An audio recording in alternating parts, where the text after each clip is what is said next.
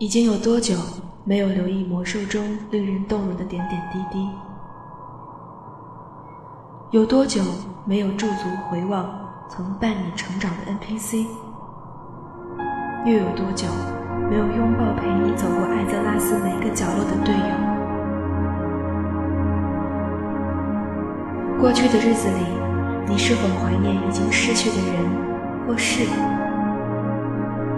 如今的你，又是否能记得第一次玩游戏时的琐碎心情？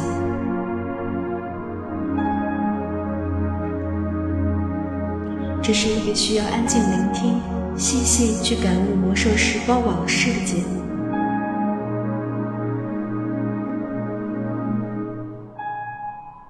听时光。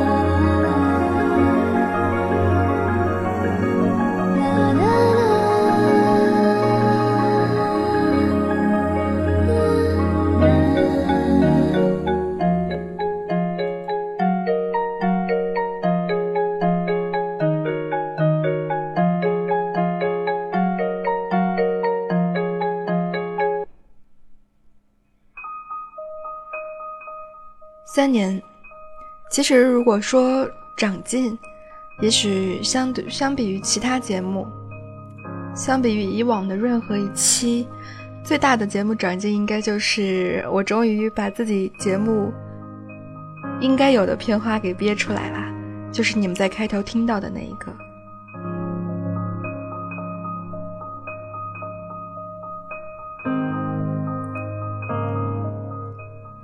这是听时光的第二百九十九期的节目。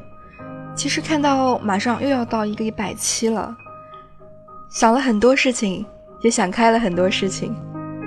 比如说，原来空着的一百期、两百期，就让它过去好啦。所以到三百期的时候，或许我们也没有三百期，会直接从三百零一开始，就当是节目的一个嗯比较特殊的地方。当然，二百九十九期。当你去翻到节目之前的各种列表的时候，你会发现，原来自己在三年间经历的变化，比你想象的要多得多。很多事情发生了变化，甚至于包括现在录节目的一个时间。还记得在前面一百期的时候，大部分的时间是在晚上，后来时间开始发生了变化。因为工作的原因，因为生活的原因，除去晚上那么晚的时间，还有在下午刷新的，在周末刷新的，在中午做节目的。于是现在是一个星期天的中午，可以说是下午了，十二点三十一分。今天我们来讲一些什么呢？记得在开始的时候，当我第一次做主播的时候。我用了四期节目来介绍自己的魔兽时间轴，很认真的列了一个表格，或者说是一个大纲。四期讲述从我一开始接触魔兽世界，一直到二零一三年，到现在也有三年的时间了，所以，我列了一张可能字数不少，但是没有写完的时间轴的文稿。每次写完翻回去看的时候，想把它删掉，但是又觉得如果删掉了之后，那我的二百九十九期什么时候要录出来呢？所以，今天我要把我的时间轴，至少是前半部分，通过分享我的文稿的方式和所有的人分享。从二零一三年年末开始。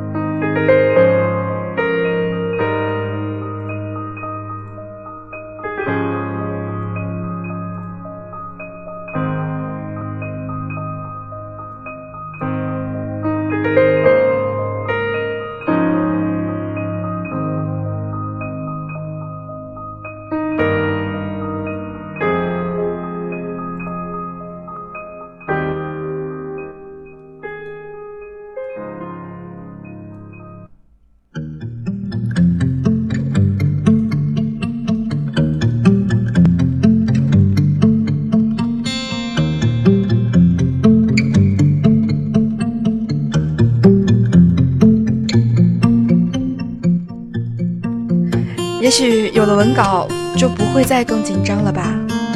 二零一三年的时候，在年末开始做节目的时候，慢慢的用另外一种视角，慢视角来玩魔兽世界。我曾经说过，游戏有很多种的方式，有人玩游戏扮演，角色扮演；有的人玩 PVP，有的人执着于在主城门口插旗，有的人喜欢副本，有喜欢收集的，也有喜欢看电影的。看风景的，每一个个都汇聚成了我们完整的一个游戏世界。这么多年下来，相信你和我一样，如果用笔记本的话，那么玩游戏淘汰的很快，版本越往后，游戏越卡。记得在做节目以后的很长一段时间，依旧经常是节目和魔兽要分开来上的状态，而不像现在。嗯不仅仅是因为月卡的缘故，啊，甚至于在做节目的时候，也可以开着游戏挂在达拉然来录节目了。一三年是熊猫人的版本，记得一一年慢悠悠做任务的时候，电脑的效果还可以开得不错。到一三年的时候，效果如果还硬要开到最高，人物都会走不动。有些记不清以前有没有说过最早我用过的那一台小惠普电脑了。那个时候电脑总是在夏天因为过热关机，硬盘的容量很小，而现在的魔兽世界的容量，用那个时候惠普分出来的一个区肯定是装不下的。那个时候还在金色平原。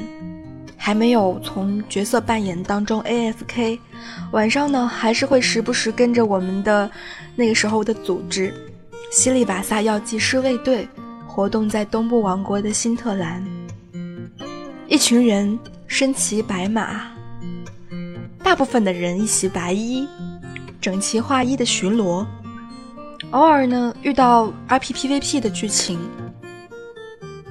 我记得在原来第四期的时候，节目一度做不下去，就是因为讲不清楚金色平原的事情。如果现在让我按照文稿来讲的话，我会说，RPPVP 和普通的 PVP 不一样，本着大家都能够参加的原则，在战斗当中有一定的限制，不管呢是技能限制还是装备限制，被打倒就是被打倒了，所有的人躺下，战斗失败。甚至于有人还会被召为俘虏。当然，如果有人捣乱，大家还是会一如既往的变为 PVP 装的样子，一样的整齐划一。除了我之外，因为我是个移动荣誉，那些一下子就换上 PVP 装的人，能够很熟练的跟捣乱的人对抗。我依稀记得当时在工会里面，大家在 YY，本身在工会活动。一如既往的巡逻，突然之间有人来骚扰，就听见我们公会的妹子大吼一声：“干他！”所有的人就把装备变成了 PVP 装的样子，我只能飞在空中安静的看，不敢下来。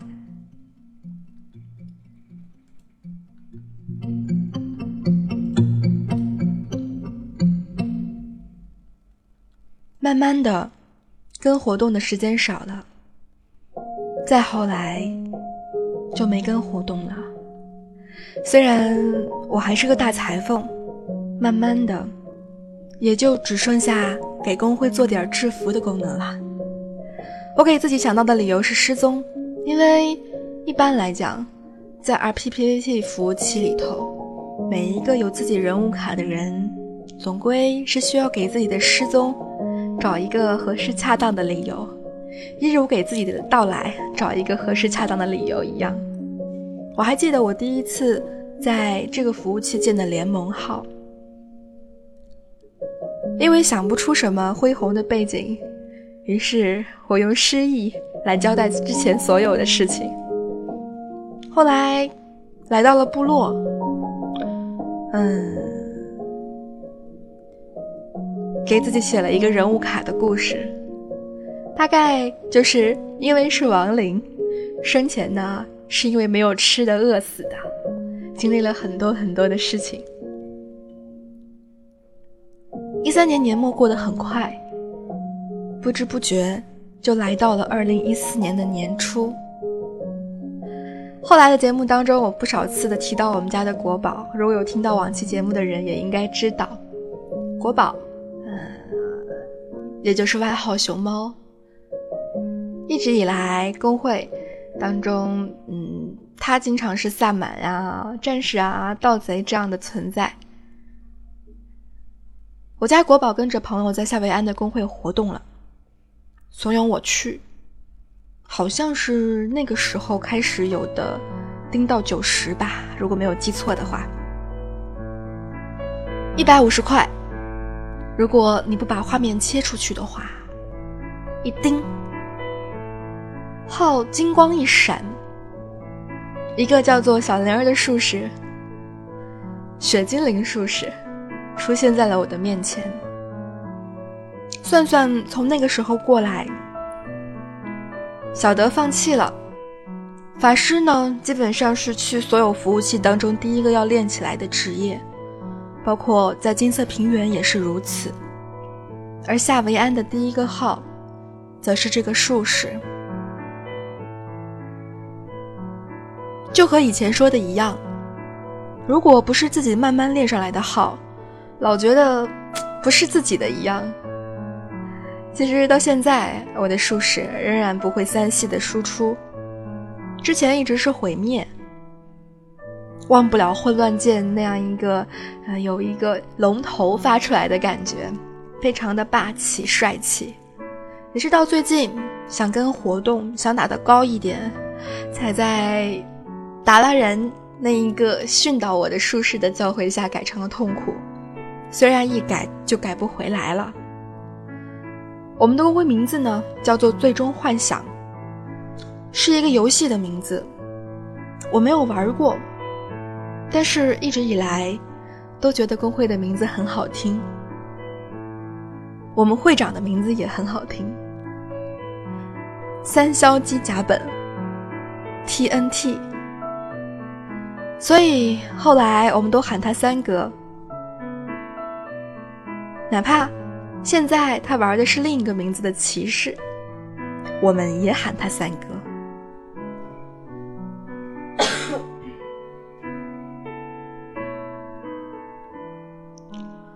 终于，我受不了电脑的卡，妥协了，将画质调了下来。虽然仍然几乎不能跟活动。手残至今的我仍然打不高，有时候骄傲的到处和人说打团的态度很好，烹饪合击必吃，附魔宝石全齐。然而问到 DPS，确实让人脸红的说不出话来。似乎不管哪个版本，都是这样。不过到现在，我似乎都有点记不得三哥当时指挥时候的样子了。因为现在我们的指挥是另外一个非常优秀的汉子。几个听众跟着我来到夏维安，但是到现在版本几乎也没有剩下几个了。主要是后来时间不稳定，你还去了联盟。更多的也许是玩的时候自己一个人的时候多些，在那个时候想把逛地图的节目做好。所以慢慢的，一开始只是看游记，后来到看很多人的游记，再到后来自己来游历，期间又看到了很多不一样的风景，也许是在以前没有注意到过的，也许是以前遗漏，后来通过别人的视角发现的。不记得是哪一个月开始，材料的堆叠变了，记不大清是一三年还是一四年了。似乎如果让我想的话，应该是在一四年吧。一三年的时候，我有一个工会银行，我自己的，是别人不用丢给我的，那是我裁缝的大仓库，二十一组的布卷放的满满的。每次打开，都有一种神圣感和自豪感。各种布，包括材料、蜘蛛丝、铁扣环、各种原声等等等。而变成两百一组的堆叠的时候，突然之间，满满的工会银行变得空落落的，让人心里也空了起来。偶尔登录金色平原的号看一眼，部落似乎人更少了。世界频道依旧不同于 RP 频道，偶尔有人聊天，帮忙帮忙，在冷清的氛围当中，有那么一丝的温暖在。还记得当时在部落的时候，RP 频道是需要谨慎发言的，因为一不小心，可能就会说错什么。我这个历史盲总总是在 RP 频道瑟瑟发抖，生怕有什么地方不对。而世界频道就不一样了，世界频道是一个不管是在那边的 RP 玩家，也就是原住民，还是非 RP 玩家，也就是外域人交流的一个大平台。你做什么少了材料，会有人默默的邮寄你。部落人很少，都知道你是大裁缝，所以有什么图纸，想想你可能会没有，也会邮寄给你。这叫来自于鬼符的温暖。一四年，我再次开始游走埃德拉斯，又去了很多的地方，虽然步伐很缓慢。去了大裂变以后的卡里姆多，来到了东部王国，到外域。再次感受了天空之美，也去到了许多老副本当中就地重游。记得曾经说过，那时候刷 S W 小怪的时候，是许多人刷一个小怪。现在偶尔人要去刷 S W 的幻化或者图纸的时候，是一个人刷许多个小怪。年华似水，不经意间，周围的一切。都变成了从前，然后发现地图逛得好慢啊！一四年末逛到的诺森德，一五年到下半年才把诺森德艰难的逛完。而在游戏的正式版本当中，在一四年的十一月二十日，我们来到了德拉诺。记得最早刚出来，每个角色都有自己要塞的时候，还进行了一番想象，想得天花乱坠，觉得任何的种族，我们都可以自己定制。而在德拉洞版本的时候，发现真的不是这样。那期节目还在，叫做《艾泽拉斯种族建筑乱砍》。现在反过去看，果然是乱砍。德拉诺的版本是一四年年末来到的，那个时候做节目的感觉很特别，因为我是在开服的时候在做节目的。频道里面两千多个人，都在做的同样一件事情，等待着开服。然而魔兽世界也很给力的，在那一天。十二点到来之前的十五分钟开服了，突然之间公屏刷屏了，那个感觉非常的特别。虽然没有在线等，但是和很多的朋友一起都在等待着新版本的到来，那一刹那间感觉是很激动的，激动到都不知道该说些什么好。大家乐颠颠的，第一趟。可以接任务了，可以去德拉诺了，可以去塔纳安丛林了。而在那一天，乃至于到第二天凌晨，所幸的是没有因为开服而掉线，所有的问题都是在之后才来到的。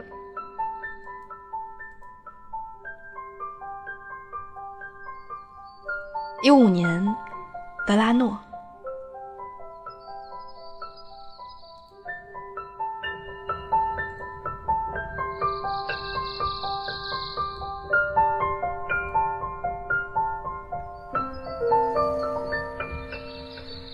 许多人说德拉诺是一个被很多很多人所批评的一个版本。对，那天是十二点开服的嘛，晚上十二点，半夜。经历完前夕的我们，跟着卡德加的卡德加的脚步，一路来到了塔纳安丛林。不得不说，每个版本新开的时候，总是人比怪多，每个版本都会有很多新东西。不管是不是让大家吐槽的，很多人会在新版本刚开启的时候做一些一致的事情，比如用最快的速度开要塞，比如为了攒更多的资源，在要塞当中第一个选择建造的一定是伐木场。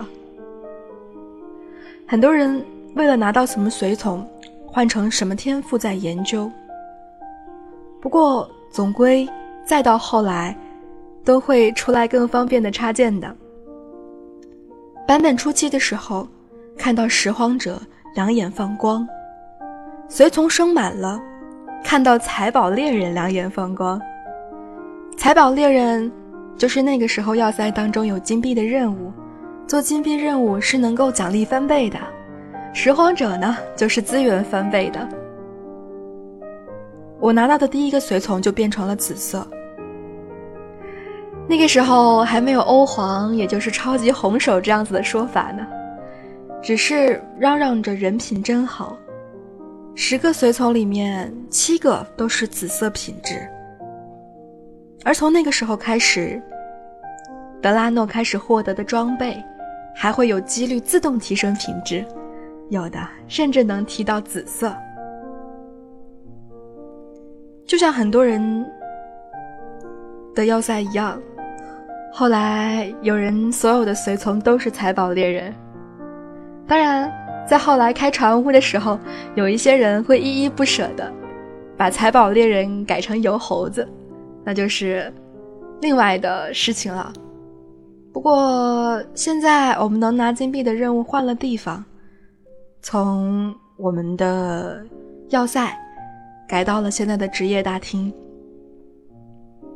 虽然还没有开始做节目到逛德拉诺的地图，但是在德拉诺当中要飞行的条件当中，少不了对德拉诺地图的游历和了解。奖励任务让你获得额外的经验和财宝，要塞任务让你获得额外的物品和装备。如果版本初期比的是谁的紫色随从多，那么到中期。甚至于后期，一定你能够看到他们在比谁的废品站当中能够开出更好的极品。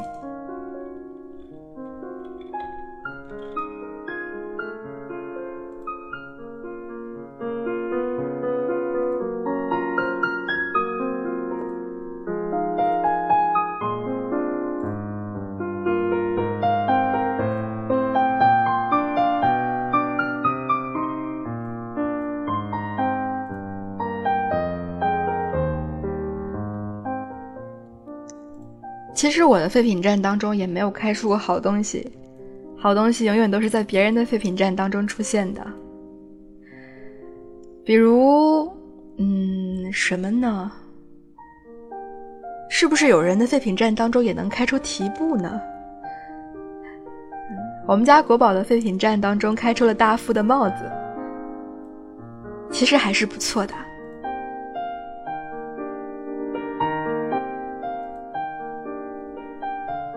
那是德拉诺。其实说版本过得太快，回想起来，一四年到一六年，大版本也走了其实不短的时间，记不清是一五年还是一六年了。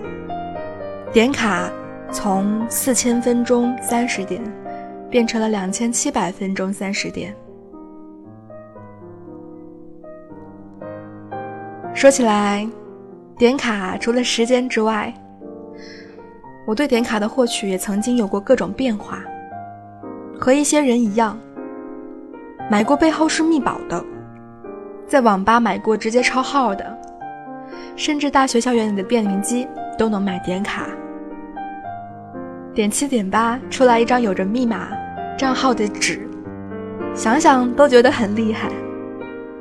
再后来有淘宝，买过一塔一卡通，买过不是从魔兽充值，但是也能充上的。而现在，我们有战网，买点数用支付宝支付一下就可以了。我们也从点卡变成了月卡，时间变得更加珍贵。随着年龄的增长，每一分每一秒，对我们来说。也愈发的沉重。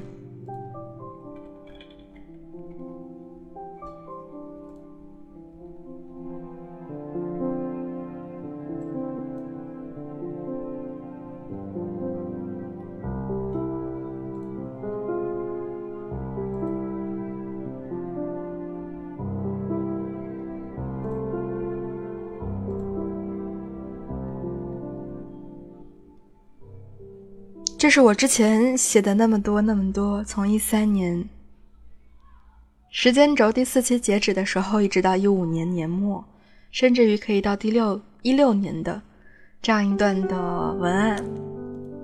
突然不知道应该说一些什么，总感觉人一旦到了休闲以后，时间过得忽慢忽快。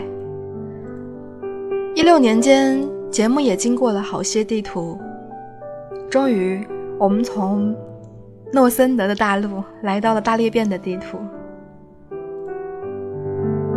有的时候感觉错版本旅行是一件非常有意义的事情，能够让你节奏慢下来，慢慢去感受你不一样的对于那个时候的地图的感受。所以在过去的一六年间，九月份之前。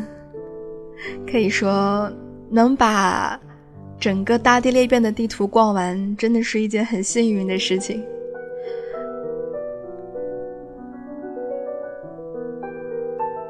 当然，九月份之后一切都变了，也许这就是为什么我到这个时候突然失语的原因吧。九月以后，我们开了新版本，突然之间感觉地图的速度越来越追不上新版本的更新速度了。因为懒癌也好，因为这这个版本想要再拼一下也好，总感觉不知道之后会遇到一些什么，这个版本应该跟一跟团，于是就真的这么做了。这个版本和之前的版本都不一样。有人说，不是你拿到一个号，马上练到满级，你就可以去打本的，不是你拿到很多装备。你马上就可以去打本的，你还需要杆儿，你还需要点神器的天赋点数，你还需要进行研究，你还需要做很多很多的事情，然后你才可以一起加入到征战古尔丹的队伍当中来。之前是翡翠梦魇，翡翠梦魇二人感觉到了打完副本之后的那一刹那，当梦魇变成翡翠梦境时候。给人带来的什么呢？惊喜。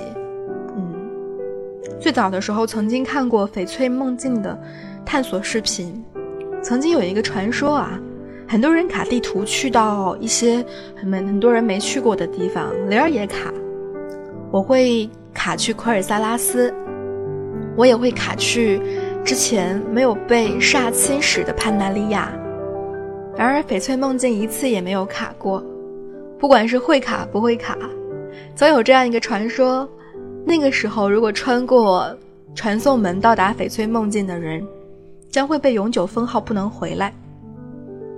现在，当我们打完翡翠梦魇的时候，也就是这个版本当中的第一个团本的时候，我们就双脚踏在了翡翠梦境的土地上，满眼的绿色。很漂亮，而当我们来到了暗夜要塞，我们又能够跟曾经电影当中在去年六月份见到的古尔丹好好的干上一把。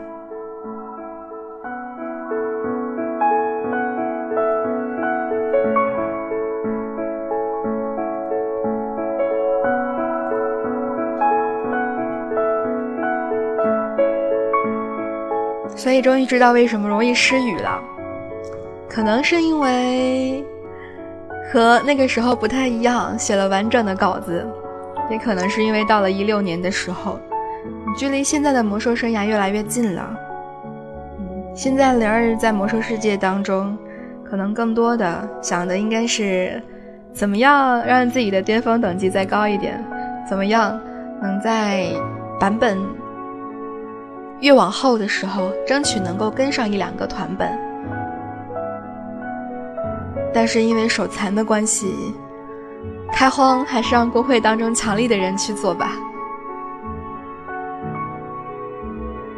想想看，时间真的是过得越来越快。记得第一期我的魔兽时间轴的时候，嗯，频道当中一百来个人。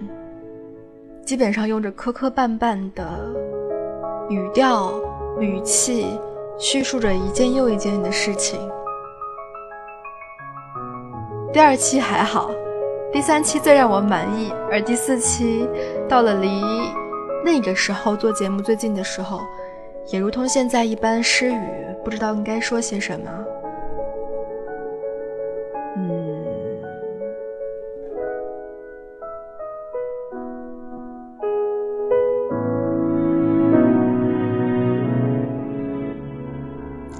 周围的人都上班了，现在基本上都是老弱老弱病残工会。对于上班族工会来说，往回看，其实很想回到过去，却又回不去。昨天我们在做访谈的时候还在聊，嗯，时间没有办法回到过去。你期待的熔火之心四十人团，你向往的那样一个曾经四十人在一起战斗的场面。现在，哪怕是在十周年的时候，把四十个人又一次聚到一起，给你带来的感觉也是不一样的。人们不知道研究 BOSS 的打法，也对聚在一起大部分的时间只知道，嗯，往前拼命的用碾压的方式过 BOSS，直到卡在老二，卡在那一堆熔岩犬。有的人不听话，不知道要 AOE。有的人点杀，一只熔岩犬倒下了之后，点燃了另外的熔岩犬，于是卡呀卡呀，四十人团就这样子被卡灭了。所有的一百级的玩家无奈只好上 YY。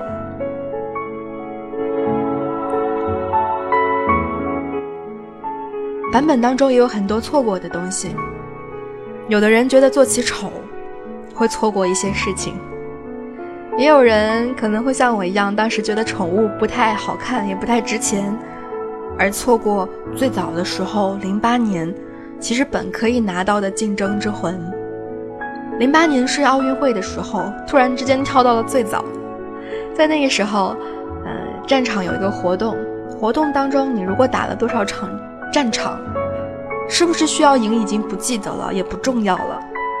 总之，那个时候能够拿到一只宠物，叫做竞争之魂。别人放给我看，我心想这是什么呀？好难看呀！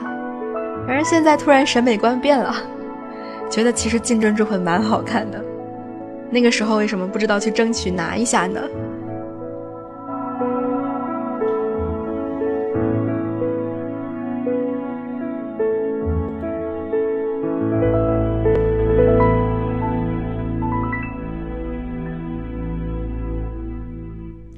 回顾一下过去的那些日子里，其实时间包括游戏生活，都渗透在我们的现实生活当中。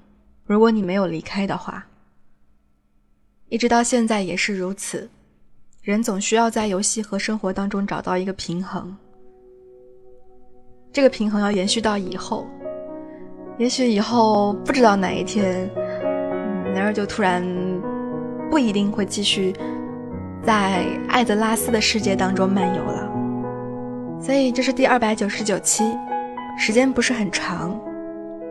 作为一期纪念，也作为一期总结，这是错过了三百期、两百期、一百期之后的总结。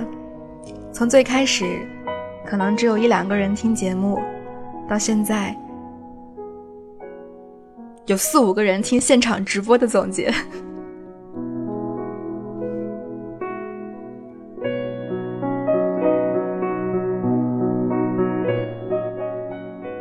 希望能够顺利逛完艾泽拉斯当中的潘达利亚大陆，感受一下中国风地图给我们带来的在那个时候当中的美好和疯狂。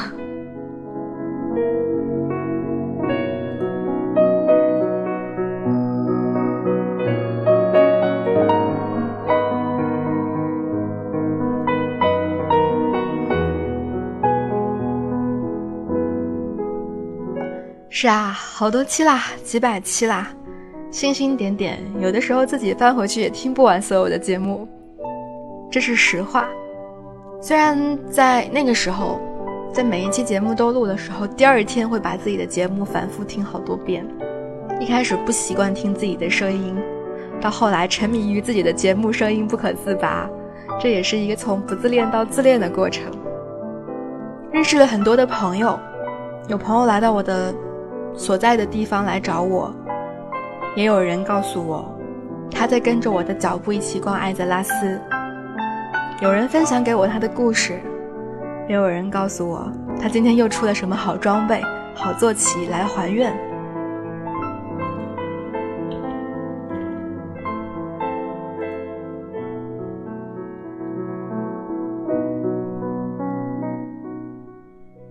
所以。节目真的是越越做越短了。嗯，从最开始的一个小时到现在一个小时都很难。嗯，不过总归把坑填上了，对吧？嗯，接下来我们就可以愉快的继续第三百零一期了。嗯，这个是憋了这么久之后，终于鼓起勇气把之前写的文案全部一字不落的读下来的最根本原因。写手说：“都忘了什么时候开始听的了。嗯，往回想想看，也很早，也很早了。我周围的主播们有成家了的，也有从单身变成有伴儿的了，甚至于有有孩子的了。所以，三年时间，说长不长，说短也不短，能够发生太多的事情。”不知道在下一个三年当中还会发生什么。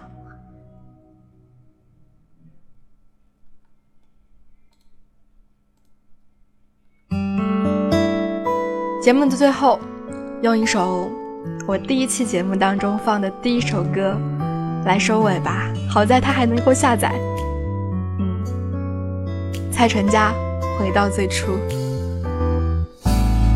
最近都流行粉紫色。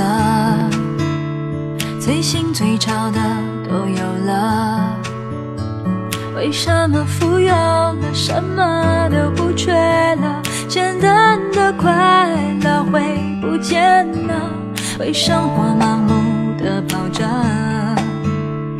为爱情又被伤害了。